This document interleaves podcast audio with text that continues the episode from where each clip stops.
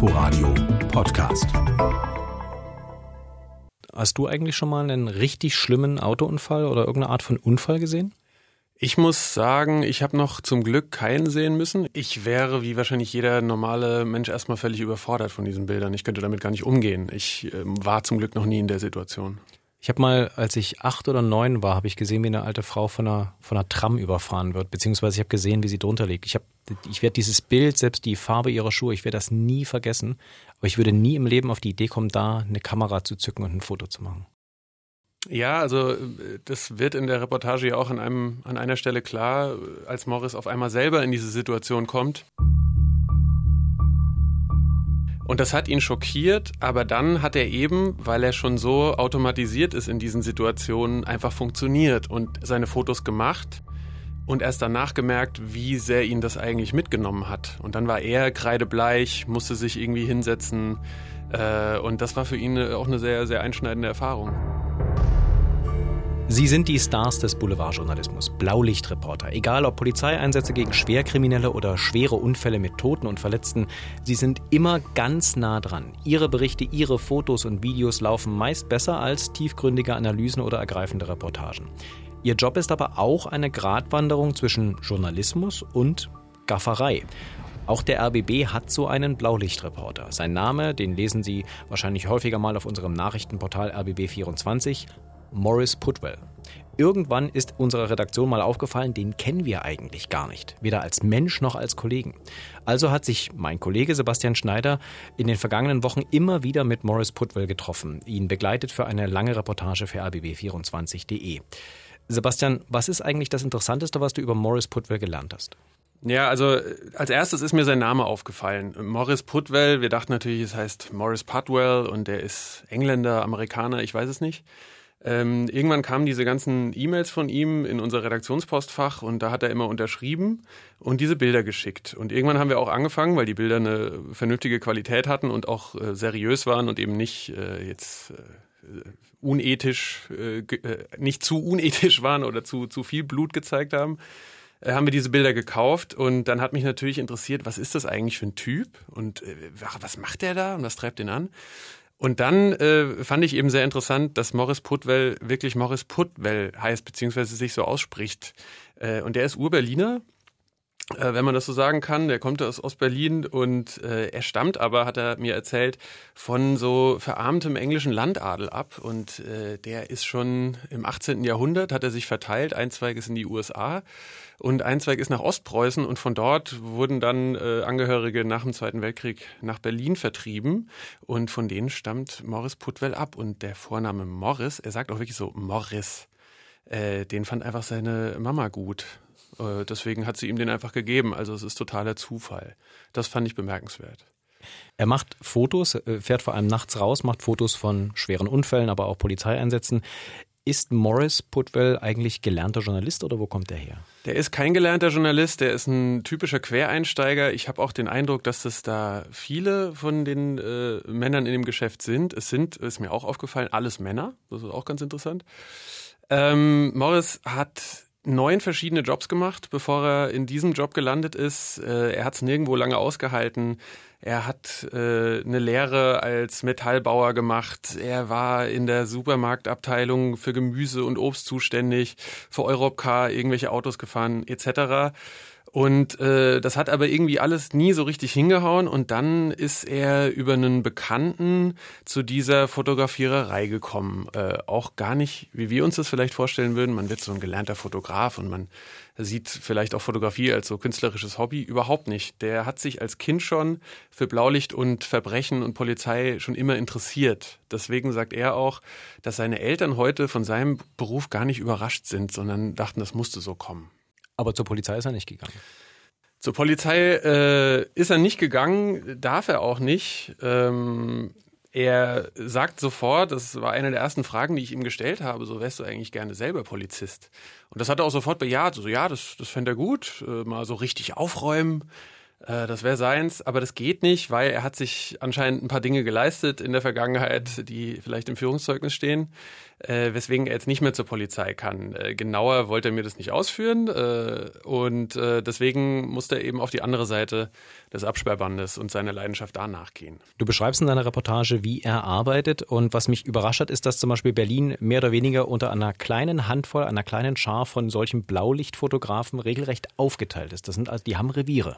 Mm, ja, das kann man schon sagen. Also auf dem Papier sind sie äh, alle Konkurrenten. Also einer arbeitet für BZ und Bild, einer arbeitet für die Morgenpost, Morris arbeitet für alle anderen als Freelancer.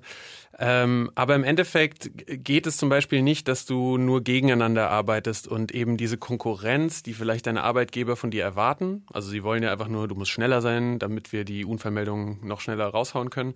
Das funktioniert einfach nicht, weil die Stadt ist dafür zu groß. Letztendlich sind es einfach drei Leute nachts für eine 3,8 Millionen Stadt.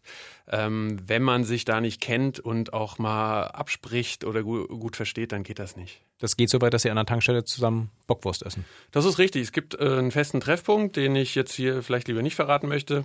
Und das ist einfach eine ganz normale Tanke, die hat immer auf und äh, die serviert sehr gute Bockwurst tatsächlich. Äh, ich habe sie auch probiert und da treffen die sich eigentlich schon sehr regelmäßig, immer wenn es die Zeit zulässt und quatschen dann einfach, äh, was sie da erlebt haben. Und äh, Morris Freundin hat mir auch erzählt, als ich mit ihr gesprochen habe, das ist auch wichtig für die Männer, weil dadurch verarbeiten sie das auch, was sie da so jeden, jede Nacht sehen, weil das belastend ist natürlich.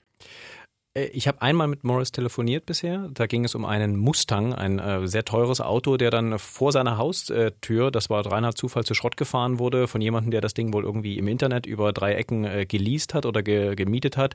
Er macht dann einen sehr ruhigen Eindruck, wenn man mit ihm telefoniert. Äh, auch jemand, der durchaus sehr auf Details achtet, also auch seine Bilder sehr gut kennt und auch ziemlich gut recherchieren kann. Also der, der ist äh, dafür, dass er kein ausgebildeter Journalist ist, handwerklich nicht völlig unbegabt. Ähm, ist das tatsächlich so, wenn der vor Ort ist, äh, fragt er dann auch mal ein bisschen rum, holt er sich Informationen ein oder ist er nur auf das gute Bild aus? Ähm, also ich würde sagen, er geht zuallererst aufs Bild. Er, das läuft bei ihm auch automatisch ab. Er steigt aus dem Auto aus, er sagt kein Wort, er schleicht dahin, er sieht sofort natürlich, welche Bilder braucht er, wartet erstmal, bis äh, die Polizei auf ihn zugeht, damit er äh, da seine Erlaubnis bekommt und da seinen Job machen kann. Aber dann fragt er auch eben die äh, Beamten vor Ort, was war hier los und so und schickt uns die Infos daraus äh, ja auch in seinen Mails mit den Fotos mit. Ähm, und die Infos können wir schon gut verwenden, um dann morgens, wenn wir die Mails lesen, auch bei der Polizei nochmal nachzufragen, um die Infos gegenzuchecken. Also ich würde schon sagen, er hat einen guten Instinkt und er hat auch Talent, weil er, weil er da nachfragen und nachbohren will und das unbedingt rausfinden möchte. Insofern ist es, finde ich, bei seinem Job gar nicht erheblich, dass er jetzt kein ausgebildeter Journalist ist. Was man in deiner Reportage an einem bestimmten Punkt merkt, ist, äh, dass es da durchaus auch heikel sein kann, nämlich die Frage, wie er eigentlich an seine Informationen kommt. Mhm. Was kannst du überhaupt darüber sagen? Also ich habe ähm, ehrlich gesagt alles mitbekommen, weil ich ja auch äh, viel Zeit mit ihm verbringen wollte, weil ich das Thema so spannend fand und auch das Gefühl hatte, das ist so ambivalent, dass man da wirklich viel Zeit investieren muss, um die, diesen Leuten auch gerecht zu werden. Äh, es ist, sagen wir mal vorsichtig, nicht alles ganz legal wie diese Informationen da von der Quelle zum Ziel kommen. Mehr kann ich darüber leider nicht verraten, weil das würde ähm, die Fotografen selber natürlich in ihrem Geschäft beschädigen. Das wäre ein Problem. Die müssen sich wie Journalisten aus anderen Gebieten auch ihre Quellen mühsam aufbauen, ihr Vertrauen aufbauen. Ähm, die Quellen aus Polizei, Feuerwehr etc. achten natürlich sehr genau darauf, wer sich da so rumtreibt, wer die sind, ob man denen trauen kann. Äh, und die sind viel aufmerksamer und beobachten einen auch viel genauer, als man das am Anfang bemerkt. Also denen entgeht es nicht. Insofern ähm, gilt auch da wie immer Quellenschutz. Äh, was ich sagen kann, ist, dass man, weil das die meisten Leute zuerst fragen, äh, den Polizeifunk nicht mehr abhören kann seit 2016, seit er digitalisiert wurde. Das bedeutet, du bist noch mehr als früher auf gute Quellen angewiesen. Das sind eben zum einen natürlich äh, Sicherheitsrettungskräfte, zum anderen sind es aber auch Möglichkeiten wie Twitter-Kanäle, Facebook-Gruppen äh, etc. Und das äh, zapft Morris jeden Tag an. Scheuchen die ihn eigentlich auch manchmal weg oder ähm, brauchen die ihn auch in gewisser Weise? Weil ich meine, wer kümmert sich denn sonst um die Arbeit der Polizei nachts zum Beispiel? Es äh, hängt total davon ab. Es gibt Polizisten, die Leuten wie Morris wohlgesonnen sind und sagen, es ist gut, dass jemand unsere Arbeit hier äh, beleuchtet und zeigt, was wir hier leisten. Und die fühlen sich dann auch von ihm sozusagen von der Aufmerksamkeit oder so auch ein bisschen gebauchpinselt. Äh, es gibt aber auch, sagt er natürlich, welche, die, die äh, jagen die Fotografen da direkt weg und wollen nichts mit denen zu tun haben. Er meint, insgesamt, seiner Erfahrung nach, ist es so, dass es in Brandenburg einfacher wäre, oft an so Unfallstellen. Da seien die Polizisten ziemlich entspannt und würden die da auch durchlassen und so. Äh, und in Berlin ist es oft schwieriger, weil die Polizisten eben viel gestresster seien. Was treibt ihn eigentlich an, als Mensch so einen Job zu machen? Das ist ja nun wirklich nichts Alltägliches. Das ist kein 9-to-5-Job, das ist nachts, äh, er arbeitet sehr lange und die Bezahlung ist jetzt auch nicht so großartig. Ähm, es ist natürlich das Adrenalin. Er sagt klipp und klar, ich weiß genau das, was passieren wird heute, jede Nacht eigentlich. Ich weiß nur noch nicht, wo.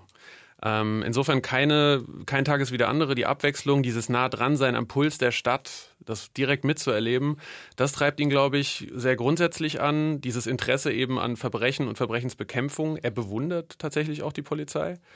Ähm, und dass diese Arbeitsweise seinem Wesen sehr entgegenkommt. Er mag es, dass er da als Einzelgänger durch die Nacht fahren kann, dass er, dass sein Büro sein Auto ist, dass er da, dass ihm da keiner reinquatscht. Er sagt selber, er ist nicht teamfähig. Insofern ähm, passt das eigentlich gut zu seiner Persönlichkeit. Findest du, er ist zu nah dran an der Polizei vom Gefühl her, dass er da zu wenig Nähe hat?